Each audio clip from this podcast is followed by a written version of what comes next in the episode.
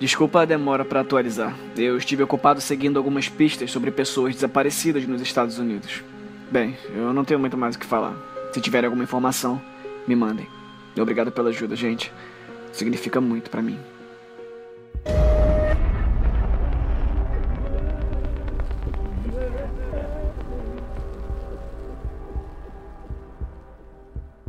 O jogo da esquerda e direita. Rascunho 1. 12 de fevereiro de 2017. O silêncio costumava ser pleno. Isso é algo que faz falta para mim. De volta ao mundo real, seria evidente que um grupo de pessoas que não fala absolutamente nada, por definição, não poderia estar falando menos. Talvez as coisas sejam diferentes na estrada. Talvez seja algo com o que eu nunca tinha me deparado antes. Mas ficou claro para mim agora que existem níveis além do silêncio. Um reino penetrante de um silêncio ensurdecedor que, depois que perdemos Eve e Apollo, nosso grupo abraçou sem contestar. Construído fora do nosso trauma coletivo, cimentado com uma mistura cruel de luto, culpa e uma insegurança angustiante. Rapidamente fica aparente que esse silêncio é mais forte do que todos nós. O desafio de quebrá-lo permaneceu não atendido pelo resto da jornada. Passamos as próximas horas nos esgueirando por um corredor dentro de um milharal sem muito que se ver. As espigas se elevam bem além da altura do Wrangler, deixando apenas uma fina faixa de céu claro visível, como o teto de uma igreja renascentista bem pintada. Me vejo olhando intermitentemente para o transmissor, meio esperando, meio que desejando que a voz de Apolo fale pelo alto-falante, trazendo palavras de conforto uma tentativa muito necessária de tranquilizar a todos.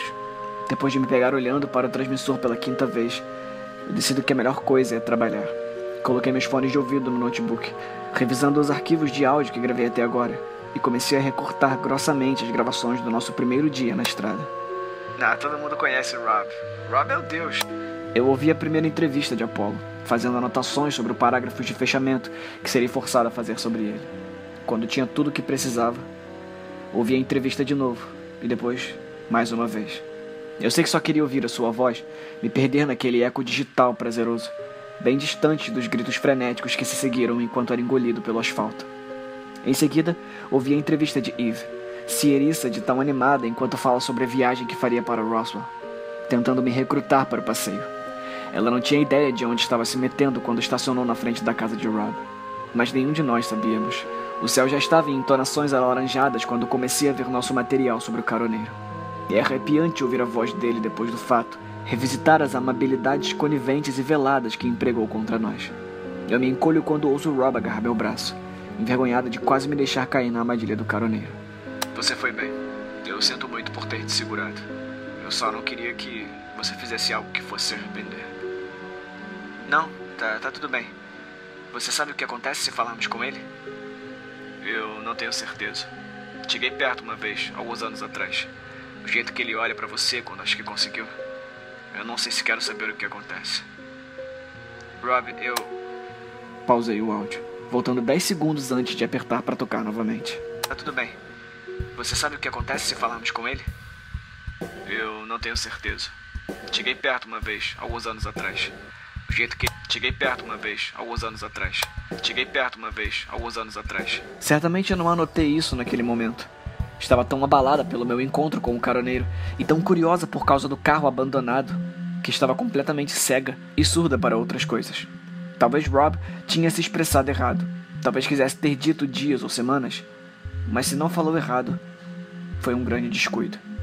E Rob teria que se explicar. O jogo da esquerda e direita foi postado na internet em junho de 2016, menos de um ano atrás. Eu olhei em direção a ele uma parede de milho correndo na janela enquanto nos aproximávamos da parada de descanso. Durante a viagem, todas as emoções que Rob demonstrara pareciam genuínas. A tristeza, a raiva, a preocupação contavam a história de um homem que se importava profundamente com o bem-estar do próximo. Mesmo assim, ao mesmo tempo, estava claro que escondia algo de mim. Com as novas peças desse quebra-cabeça, o carro, a mensagem de texto, a criatura sem rosto com o celular tocando, Fiquei deixada com o dilema de quando confrontaria Rob com o que eu sabia. Acho que já juntei coisas suficientes para falar, suficientes para demandar uma explicação, mas não há maneiras para eu confirmar suas respostas. Eu tenho uma coleção de noções estranhas e desconcertantes, faltando no tópico comum que poderia me levar a qualquer conclusão viável. Se vou confrontar Rob, eu preciso descobrir esse tópico. Assim como os maiores jornalistas do nosso tempo, preciso já saber as respostas antes de fazer as perguntas. O Jeep estacionou em uma grande área verde, olhando fixamente para frente. Eu fico intrigada com a maneira como o chão parece parar, como se o horizonte estivesse apenas a 20 metros de distância do carro. Assim que o motor desliga, solto o cinto de segurança, desço e caminho em direção ao gramado. O resto do comboio para atrás de mim enquanto vou. Parei a poucos passos da borda, percebendo que tínhamos parado no topo de um penhasco. Uma vertigem súbita tomou conta de mim, me forçando a dar alguns passos para trás. Durante a viagem, não parecia que estávamos subindo um morro. A estrada parecia ter estado nivelada desde Júbilo, mas de alguma forma eu estava de pé na beira de um rochedo de 130 metros, que descia em uma parede reta. Na distância, uma terra tomada por milharais. Porém, nem era isso a coisa mais estranha sobre aquele precipício monolítico. De todos os lados, o milharal ia até a beira do penhasco, e em sua base, a colheita continuava até se estender além do horizonte escurecido, em todas as direções. Parecia que eu estava nos penhascos brancos de Dover, olhando por cima de um oceano dourado, suas ondas governadas pela brisa da noite. Por um momento, me pergunto aonde termina. Considerando o novo mundo onde agora me encontro, começo a questionar se realmente termina. Um grito alarmante me arrancou da apreciação da paisagem. A origem do som não pôde ser vista por estar bloqueada pelo Wrangler. E a primeira coisa que vejo quando vasculho ao redor com os olhos são as expressões chocadas de Bonnie e Clyde. Assim que passo pelo Wrangler, meu rosto imita os deles. Lilith tinha prendido Blue Jay ao lado do Jeep, usando o antebraço para pressionar o torso da outra contra a porta. Seu outro braço tinha sido segurado pelas mãos de Blue Jay, parado desesperadamente no ar antes que pudesse atingi-la no rosto. As duas gritam com os dentes cerrados enquanto Lilith luta furiosamente, tentando infligir qualquer tipo de golpe nela. Sai de perto de mim, sua puta! Me solta! Eu dou alguns passos rápidos em direção das duas, enquanto Blue Jay tentava chutar Lilith para longe. Lilith, nós não podemos fazer isso. Jen, Lilith nem sequer registrou minha presença enquanto continuava a atacá-la, ensurdecida pela sua respiração ofegante e gutural. Jen, não podemos fazer isso. Não depois do que, antes de eu entender o que estava acontecendo, já estava olhando para o céu. Na minha cabeça nocauteada para trás pela forte cotovelada de Lilith em meu rosto. Uma dor quente e crua emerge em meu lábio inferior, enquanto cambaleio para trás, levando as mãos até a boca. Antes de Lilith conseguir voltar a bater em Blue Jay, Rob abre sua porta e dá dois passos largos em sua direção. Coloca apenas um braço em volta da cintura da garota e a tira do chão, carregando-a em segurança, porém com firmeza, até o Ford de Bonnie e Clyde, e então colocando-a de volta no chão. Eu pareço sempre esquecer o quão forte ele é. Cacete, não é hora para isso. Retira o que você disse. Blue Jay perde seu comportamento malicioso de sempre, mas ainda irradia uma aura de deboche. Em resposta à exigência de Lilith, Blue Jay andou até o próprio carro e se sentou no capô. Pegou seu maço de malboro do bolso, junto do isqueiro, acendendo um cigarro. Imagino que as brasas ardentes e as cinzas são as únicas companhias que deseja naquele momento. Quando olho novamente para o grupo, Lilith já havia se afastado enraivecida. O que, que ela disse? Bonnie falou. Eu não ouvi nada. Bonnie, o que foi que ela disse? Eu ouvi algo sobre. Disse que a Lilith era. que nós éramos cúmplices. Puta merda. Bristol, você pode ir? Eu observei Lilith sentada na grama olhando além do precipício. Tinha começado a chorar, mas eu tinha noção que era algo que não devia ser interrompido. Parecia algo entre ela e Eve, um ato final de lamento que deveria ficar somente entre elas. Sim, não se preocupa. Eu posso lidar com isso. Tá bom, eu vou cozinhar alguma coisa. Uma hora se passou, vagarosamente. Lilith fica mais calma, saindo da gritaria caótica para uma melancolia silenciosa. Terminando meu jantar, eu fui até ela. É uma paisagem estranha. Lilith olhou para mim, sua expressão ficando mais triste. Eu te machuquei. Sinto muito. Não, tudo bem. Você deveria ver a outra garota como ficou. Sim, eu aposto que ela ficou em pedaços. Eu me sento no frescor do chão ao lado de Lilith, olhando para baixo. WJ acha que eu sou cúmplice, pelo que aconteceu com a Eve. É, eu ouvi. Ela achava que éramos idiotas, agora acha que estamos envolvidos na fraude. Não faz sentido. É, eu acho que precisa acreditar que esse lugar é uma mentira. Precisa que isso faça um sentido. E tá ficando cada vez mais difícil para ela. Então, de qualquer forma, a Blue Jay não devia ter falado assim. Só que ela é meio. Eu acho que a palavra certa seria perturbada. Ela é uma puta safada. é, Tá bom. Mas ela tá certa. Eu a matei. E eu também matei o Apolo. Olhei para Lilith, preocupada, sem saber o que ela queria dizer com isso. Seus olhos ainda estavam trancados no horizonte. A Sarah, ela não foi feita para isso. Ela sabia disso. Ela queria voltar hoje de manhã, mas eu quis continuar. Não foi uma decisão só sua. Foi sim, ela. Ela seguiu a minha liderança. Sempre foi assim. Em tudo. E eu sei por que fazia isso. Eu sabia. Mas deixei continuar porque era conveniente. Porque era fácil. Porque lá no fundo eu gostava de ter alguém por perto que. que pularia no fogo por mim. Cara, isso não tá certo. Lilith colocou as mãos no rosto. Ela era fraca, era ansiosa e tímida, e... mas isso devia ser de boa, não é? A gente pode ser fraco, isso. Mas eu fiz com que ela viesse comigo. Eu arrastei alguém que não podia mergulhar tão fundo quanto eu. E a última coisa que eu fiz foi mentir para ela. E ela sabia disso. Lilith respirou profundamente algumas vezes. Como assim? Eu não. Eu a amava, mas, sabe, como amiga. Eu sempre fui essa via de uma mão e eu acho que ela não se importava, mas de repente ela, ela estava desaparecendo diante da porra dos meus olhos e, e falou. Ela falou o que falou. Quer dizer, como diabos eu responderia aquilo? Eu tinha que dizer que amava de volta, não é? Lilith mantinha a compostura enquanto lágrimas escorriam pelas bochechas. Eu não sei o que eu faria nessa situação. Eu pude ver nos olhos dela que não acreditava no que eu disse. Porra, eu fico me perguntando quantas pessoas já morreram enquanto ouviam mentiras reconfortantes. Quantos deles sabiam? Eu acho que você fez o melhor que pôde. Acho que você fez o melhor do que muitos fariam. Você não precisa falar isso. Você está cansada? Quer ir dormir logo? Não, eu tô de boa. Tem algumas cervejas na na mala do Apollo. Isso é roubar? Ou será que podemos? Eu acho que ele ia querer que pegássemos, contanto que receba um brinde em seu nome. Lilith ri brevemente e finalmente sorri. Caminhou até o carro de Bonnie e Clyde, voltando pouco depois com um fardo de cerveja. Passamos a próxima hora bebendo lentamente. Lilith não conseguiu pensar nas palavras certas para um brinde. Então, apenas agradecemos a Apolo, levantando latas para os céus. Nós falamos sobre seu humor incansável, suas tentativas de nos manter acordados durante a nossa primeira noite na estrada, como falava sobre todos com carinho, mesmo à beira da morte. Também falamos sobre Eve, sobre as desventuras das duas, estranhas festas universitárias e o futuro do Paranormicon.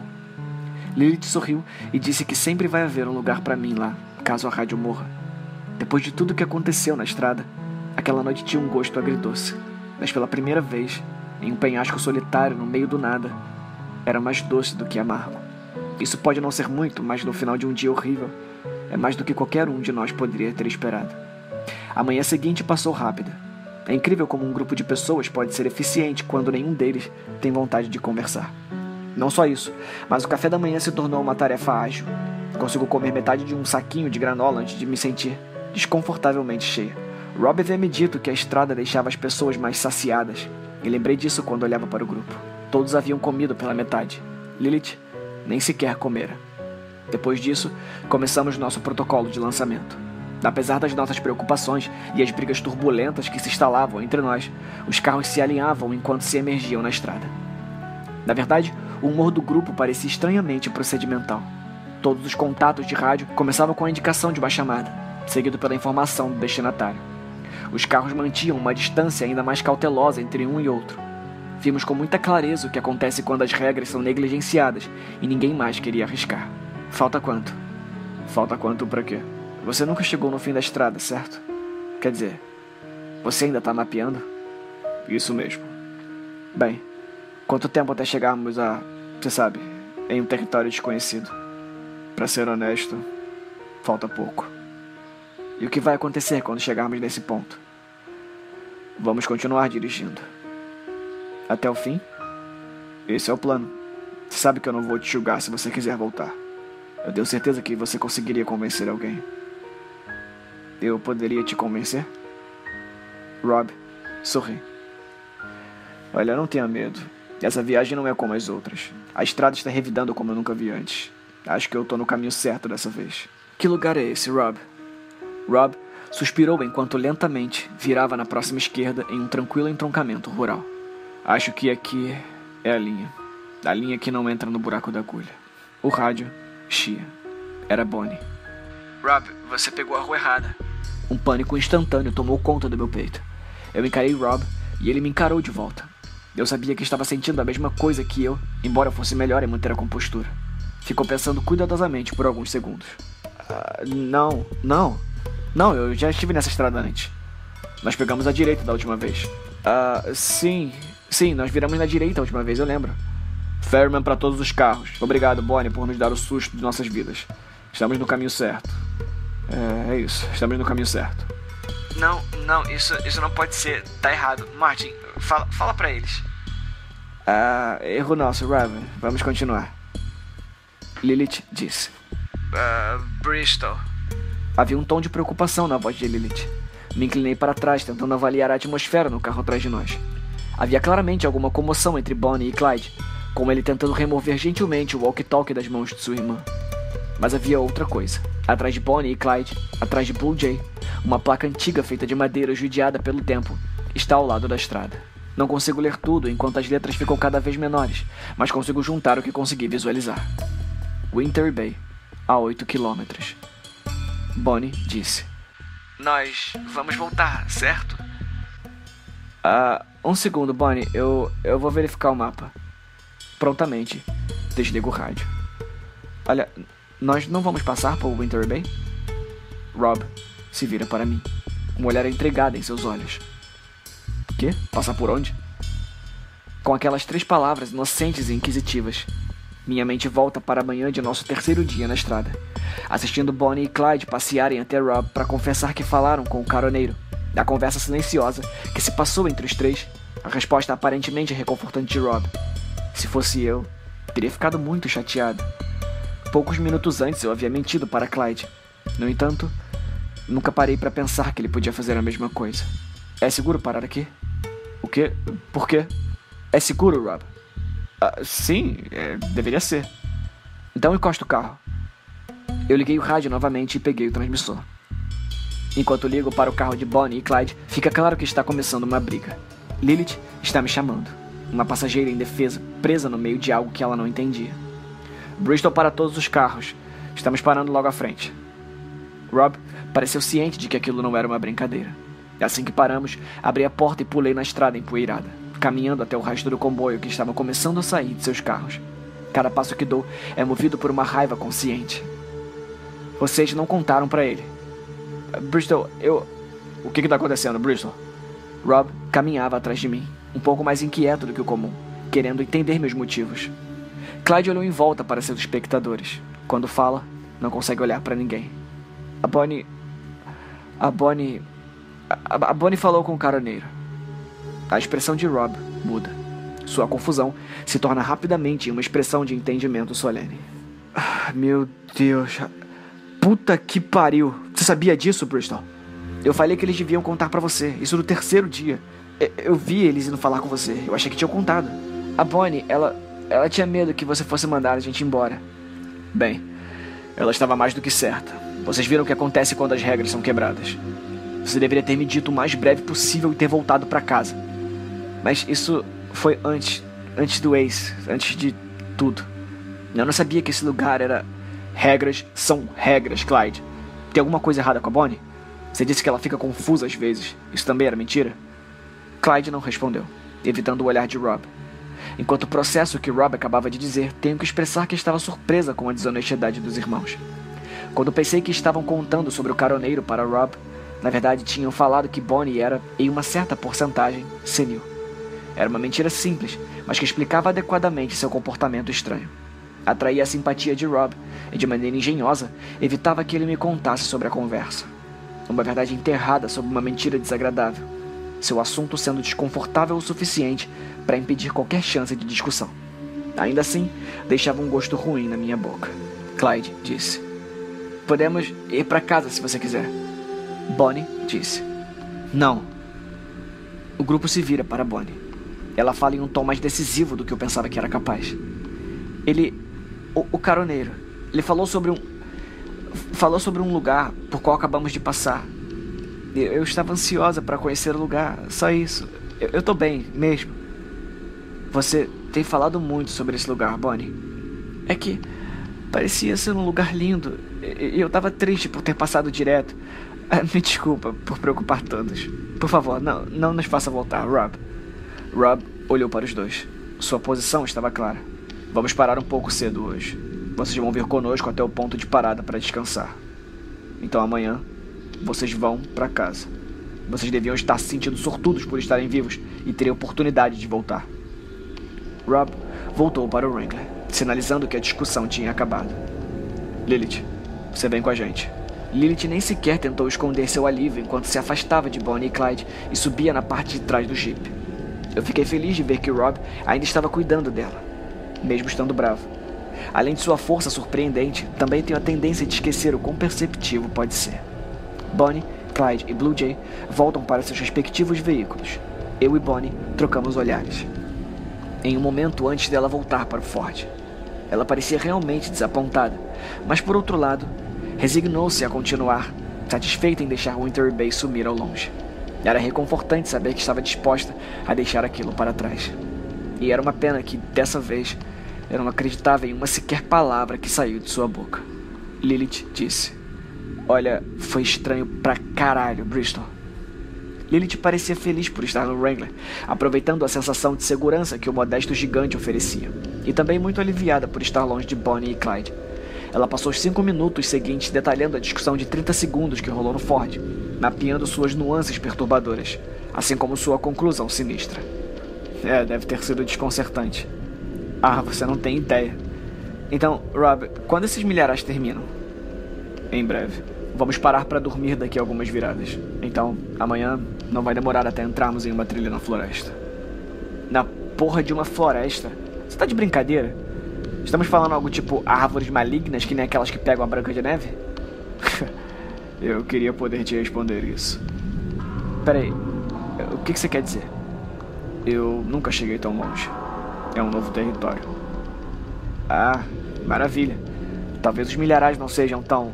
Lilith ficou quieta, paralisada por algo no espelho retrovisor, antes de se virar rapidamente para olhar melhor pelo para-brisa. O carro atrás de nós estava fora de controle. Bonnie estava lutando para arrancar o volante das mãos de seu irmão. O Ford deslizava loucamente atrás de nós, enlouquecido pela luta de poder que acontecia lá dentro. Rob acelerou rapidamente para sair do caminho quando o carro de trás vai para lá e para cá antes de derrapar e parar bruscamente. Rob pisa no freio com força, e no momento em que eu virei em sua direção, já estava batendo a porta do Wrangler, atravessando a pista em direção de Bonnie e Clyde. Desliga o motor. O motor do Ford ficou em silêncio, e na ausência de seu rugido estrondoso, novos sons surgiram. Barulhos de briga e de gritos desesperados e selvagens. Saindo do carro pela segunda vez, pulei para a estrada e andei até lá. Rob estava tentando puxar Bonnie, que guinchava, para fora do carro. Mesmo com sua força impressionante, parecia ser um desafio. Bonnie agarrava as paredes, tentando pegar no volante com todas as suas forças. Por favor, por favor, me solta, me solta. Rob puxou Bonnie para fora do carro e tentou segurá-la em meio a uma enxurrada de mãos e cotovelos agitados. Ela se contorcia e chutava para todos os lados, enquanto ele a prendia em seus braços. Bonnie, Bonnie, olha essa calma, tá bom? Vamos conversar. Ele, ele falou que era no caminho, ele falou que íamos passar por lá. Ele mentiu, Bonnie. Não, não, não, estamos indo pelo caminho errado. A gente está indo pelo caminho errado. Bonnie ataca novamente, atingindo as pernas de Rob com chutes. Rob a segura com firmeza, seus dentes cerrados em cada impacto que recebia. Estava claro que Bonnie não ia desistir. Eu corri de volta para o Wrangler e abri o porta-malas. Depois de alguns instantes mexendo na bolsa, encontro o estojo de primeiros socorros e tiro um pacote fechado de lacres de plástico. Clyde, abre a porta. Rob me viu ali com os lacres. Mesmo no meio da luta infinita com Bonnie, ele me olhou com um ar quase questionador, como se estivesse se perguntando como chegamos nesse ponto. Como se estivesse perguntando se iríamos realmente fazer o que eu estava sugerindo, mesmo sem palavras. Bonnie respondeu. Bonnie respondeu essa pergunta para ele. Nos poucos segundos de distra... Nos poucos segundos de distração, ela jogou a cabeça contra o rosto dele, provocando um baque repugnantemente alto e um grunhido de dor vindo de Rob. Atordoado e confuso, seu nariz começando a jorrar sangue imediatamente. Mas Rob conseguiu manter os braços em volta dela. mas estava claro que não ia conseguir ficar assim por muito mais tempo. Clyde abriu a porta, recuando e nos olhando parecendo uma criança assustada, enquanto levávamos Bonnie até o banco de trás do Ford. Eu me inclinei sobre o assento, ajustando o encosto de cabeça do banco do carona até que estivesse pressionado contra o teto, garantindo que não pudesse ser abaixado ou removido. Em seguida, enrolei um lacre em volta de cada lado dos dois suportes e os prendi. Blue Jay disse: Que merda é essa que tá acontecendo aqui? Blue Jay tinha saído do seu carro, vindo em nossa direção. Percebi que, para alguém que lutava para não acreditar em nada disso, a cena a seguir iria parecer, na melhor das hipóteses, como uma farsa melodramática, e na pior das hipóteses, como a tentativa de prisão de uma mulher inocente e angustiada. Infelizmente, eu não tinha tempo para responder suas perguntas. Entrei no carro nos bancos de trás. Bonnie lutava contra nós enquanto Robin enfiava depois de mim, sua mão na cabeça dela para evitar que batesse contra o topo do batente da porta. Uma vez lá dentro, fiz uma segunda amarra com o lacre ao redor da que já havia prendido no suporte direito, forçando sua mão direita para dentro. Puxei a aba plástica sobre a manga do suéter dela. Esperei que não estivesse muito apertado, mas no mínimo seguro o suficiente para mantê-lo no lugar. Bonnie continuava a puxar as amarras, mas estava claro que suas forças já estavam esgotando por tanto ter lutado contra Rob. Sem conseguir olhá-la nos olhos, empurro uma pilha de malas para o lado e escalo e saio pelo outro lado. Rob e eu ficamos um tempo recuperando o fôlego. Ele mexendo o nariz, acostumando-se com a sua nova dor. Blue Jay diz: Ei, mas que porra. Vocês não vão deixar ela assim, né? Volta pro seu carro, Blue Jay. Eu volto para o Wrangler, dando as costas para os protestos grosseiros de Denise.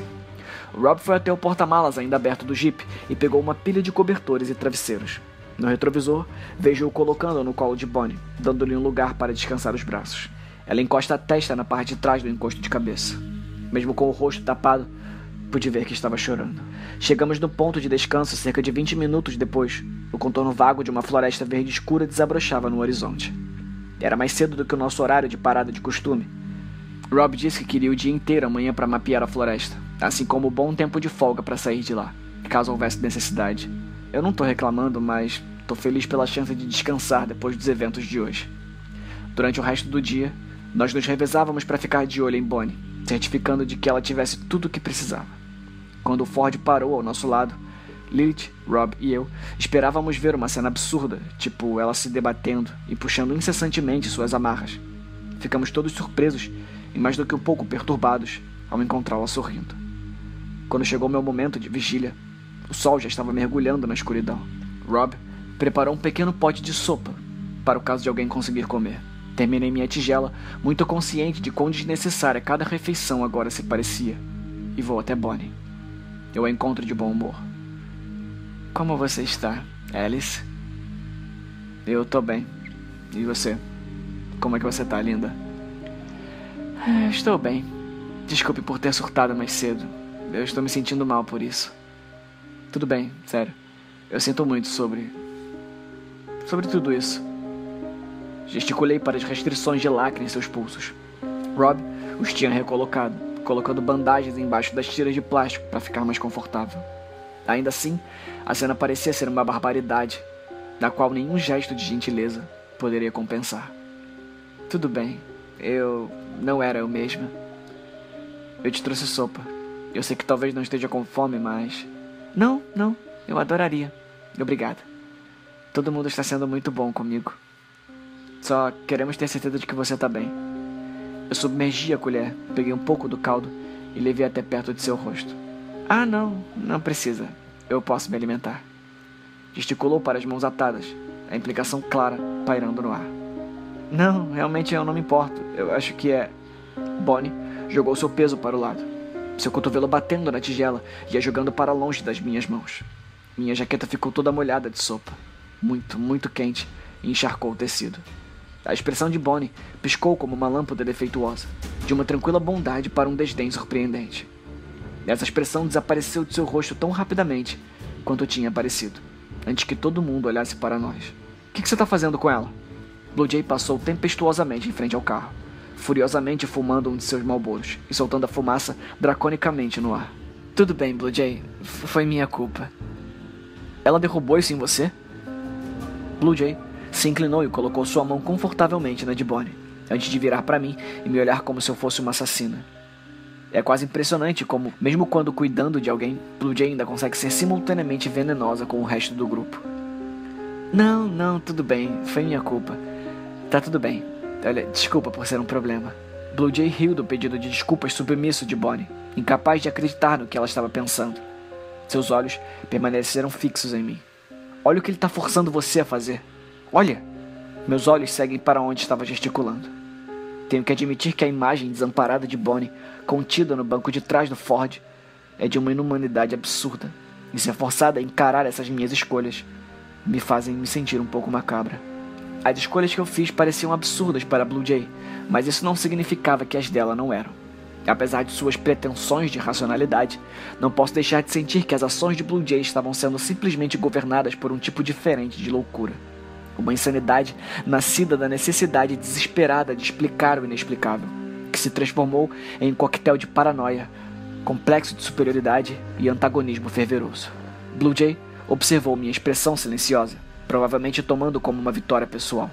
Sem falar mais nada, voltou para o carro e se fechou lá dentro, sufocando-se silenciosamente e solitariamente. Você quer saber a melhor parte, Alice? Bonnie se inclinou para mim, abaixando a voz para que ninguém mais pudesse ouvir. Ele disse que existe uma casa esperando por mim. Minha casa, na beirada do mar. Desculpa, Bonnie, mas eu não acho que isso é verdade. Vai ser um lugar tão lindo. Um lugar tão lindo. Bonnie me deu um largo sorriso. Foi lindo conhecer você, Alice. Bonnie se virou para o outro lado, colocando a testa de volta no encosto de cabeça. Seu sorriso não desaparece quando me afasto. Andei de volta para o Wrangler, avaliando se trocava minhas roupas por algumas limpas. Eu colocava meus pijamas termais. Depois de tirar minha jaqueta e me deitar por um momento, eu acabei dormindo nas roupas que estava usando. Quando eu acordei, o Wrangler já estava em movimento. O colchão de ar se remexia e meu corpo balançava enquanto fazíamos uma volta em U. Sento rapidamente. Lilith acordando ao meu lado, com os olhos igualmente turvos e confusos. Rob está ao volante. A alavanca de câmbio tremia enquanto nos transportava pela estrada em uma velocidade incrível. Rob, o que está acontecendo? A Bonnie se soltou. Ela está voltando. Eu me arrastei até o banco do passageiro, me sentindo tontamente desperta. Que? Como ela se soltou? Ela, ela tá com Clyde? Ela bateu na cabeça dele, arrastou para fora do carro. Eu não podia esperar por ele, mas ele tá vindo. Lilith e eu nos viramos. O carro de Blue Jay estava se aproximando de nós. Um par distante de luzes que banhavam a janela traseira com uma luz constante. Por que a Blue Jay tá ajudando? Provavelmente para ficar de olho em nós. Rob, você acha que vamos conseguir alcançá-la? Eu tô tentando. O Wrangler continuava a disparar através da escuridão. Mantivemos os olhos fixos na frente, examinando o horizonte, procurando qualquer sinal de Bonnie. Quando Blue Jay se aproxima, dou uma olhada nos dois. Blue Jay é um poço de determinação, dedicando-se a alcançar Bonnie antes de nós. Clyde parece mortificado, abalado pelas ações da irmã. Uma pequena contusão em sua cabeça marcava a absurda traição. Os freios do Jeep quincham quando chegamos no cruzamento. Os faróis da Blue Jay já estavam iluminando o caminho que ia para Winter Bay. A plataforma de iluminação de Rob cobre toda a área em um crepúsculo artificial. No meio de tudo isso, vemos Bonnie ao lado de seu carro, sorrindo. Ela já tinha passado dos limites da rua. Clyde disse: Linda, Linda, por favor, volta. Volta agora, tá bom? Vocês, vocês podem vir comigo. Há um lugar para todos nós. Ele me disse. Ele disse que existe um lugar para todos. Por favor, linda, você tem que voltar. Um estranho rastro de poeira negra se espalha pela pele de Bonnie, subindo no ar e dançando com a brisa. Depois de um momento, fica claro que a carne de Bonnie está se deteriorando, convertendo-se silenciosamente em cinzas escuras e flutuando pela atmosfera. Eu te amo muito, Martin. Você é e sempre será bem-vindo. Não, não, por favor, por favor, não. Bonnie entrou novamente no carro. Sem olhar para trás, se afastava pela estrada em direção de Winter Bay. Um rastro de partículas pretas subia por cima do Ford enquanto ia cada vez mais, e todo o carro começou a sumir diante de nossos olhos. Menos de um minuto depois, o Ford, com Bonnie dentro, gradualmente virou apenas pó e se dispersou pelos ventos. Clyde não falava. Seu ser era quietude. Lilith imediatamente correu de volta para o Wrangler. Rob esperou um pouco, olhando a nuvem de poeira dançante, antes de colocar o braço em torno de Clyde e gentilmente escoltá-lo até o jeep. Quando me afasto da estrada de Wintery Bay, percebo a reação de Blue Jay. Parecia estar absolutamente petrificada. Nunca tinha a visto daquela forma. Impulsivamente, tirou o pacote de Marlboro do bolso e o segurou nas mãos. Depois, devolveu ao bolso sem fumar. A noite passou lentamente depois que voltamos para a parada de descanso. Todos nós estamos exaustos e mais do que dispostos a nos entregar ao escapismo do sono. Rob descansa no banco do motorista, abrindo espaço no colchão de ar para Clyde. Todo mundo cai rápido em um sono tranquilo. Fico então acordada, sozinha com meus pensamentos. Me encontro pensando em Blue Jay, em como tentaria racionalizar o que acontecera com Bonnie e seu carro. Me pergunto como eu me sentiria se mais tarde o jogo da esquerda e direita fosse um inigualável truque de mágica. Me sentiria burra? Não, acho que não. Impressionada, talvez. Aliviada? Definitivamente. Na verdade, quanto mais penso nisso, mais sinto falta dos inocentes dias em que acreditava que o jogo era uma farsa. Eu acho que entendo porque Blue Jay é tão inflexível em acreditar nesse lugar. Um truque de mágica, por mais elaborado que seja, é quase sempre uma alternativa preferível ao terror da verdade. A porta do Jeep é aberta e fechada. Parte de mim tenta ignorar. Queria não fazer mais parte de tudo que envolvia aquela noite absurda. No entanto, como havia sido expulsa do reino do sono, lentamente me sento, colocando minhas botas em silêncio. Saio para o frio da noite, observando a figura diante de mim. Onde, onde você está indo, Clyde? Clyde se virou em minha direção. Inicialmente interpreto seu olhar como conformação, mas essa palavra não se encaixa. A renúncia é uma derrota. O mundo exige que você cumpra seus próprios desejos. Mas o homem diante de mim estava tão calmo quanto o ar da noite em volta de nós. Seus desejos são seus. Não há derrota em seus olhos, mas algo completamente diferente. Paz, talvez. Você sabe para onde eu tô indo, Alice. Clyde fala baixinho, uma convicção silenciosa por trás de cada palavra que diz. Olho brevemente para o Wrangler, imaginando se estou realmente preparada para lidar com isso sozinha. Não, não chame. Eu cometi o erro de voltar para cá. Eu não deveria ter voltado. Por favor, só me deixe ir. Clyde, espera até amanhã. Pode ser? Ele vai entender. A gente volta e te leva para casa. A minha casa nunca mais vai ser um lar. O olhar gentil de Clyde me deixa em silêncio. A Linda já foi casada. Ele era um bom homem, morreu jovem. Ela nunca mais conseguiu procurar outra pessoa e eu nunca encontrei quem estava procurando. Nós moramos juntos há 60 anos. 60 anos. Eu tenho que ser honesto. Mesmo depois de tudo que passamos, tudo que você e eu vimos, eu nunca havia sentido que realmente estava em outro mundo. Até agora. Eu não posso deixar você fazer isso, Clyde. Me desculpa, Alice. Mas não é uma escolha sua. Clyde respira profundamente o ar frio da noite, exalando através de seu nariz. Eu gritei para ela voltar quando correu para roubar o caminhão de sorvete. Continuei chamando e chamando. Eu gastei muita energia tentando fazê-la voltar para mim. Depois de um tempo eu percebi que não voltaria, que eu teria que segui-la. Eu deveria ter percebido isso antes. É tudo o que posso fazer. Segui-la para onde quer que eu for. Clyde olhou para mim, quase se desculpando. Adeus, Alice. Ele se afastou do comboio e voltando pela estrada. Clyde. Ele se vira uma última vez. Você quer companhia? Demoramos cerca de uma hora para voltarmos até o cruzamento.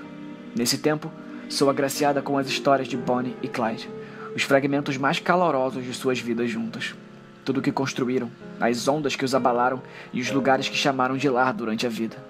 Acho que nunca poderia concordar com o que Clyde estava fazendo, mas quanto mais falava, mais eu o entendia. Suas histórias abrangiam mais de meio século, apoiadas por um elenco transitório de conhecidos e amigos. Mas no centro de cada história haviam dois irmãos que eram o mundo um do outro. O par existia como duas almas relativas, quantificáveis apenas em relação uma a outra. Na ausência de um, o remanescente não era nada.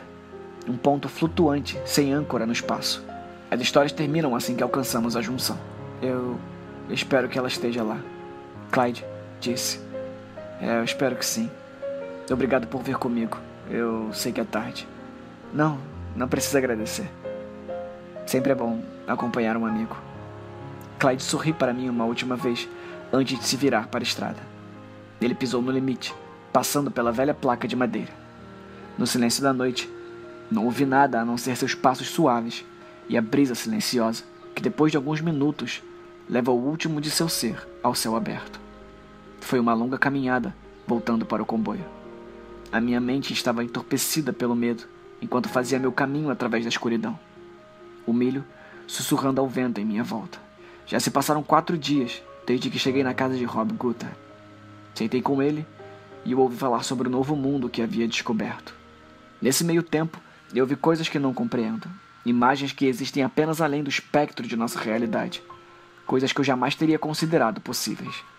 Pelo que sei, existe um lugarzinho chamado Wintery Bay, e Bonnie já deve ter chegado em sua casa na beira do mar, parada na soleira, esperando com a certeza de que logo seu irmão irá chegar. E é provável que eu nunca venha a saber, mas espero que se encontrem, onde quer que estejam.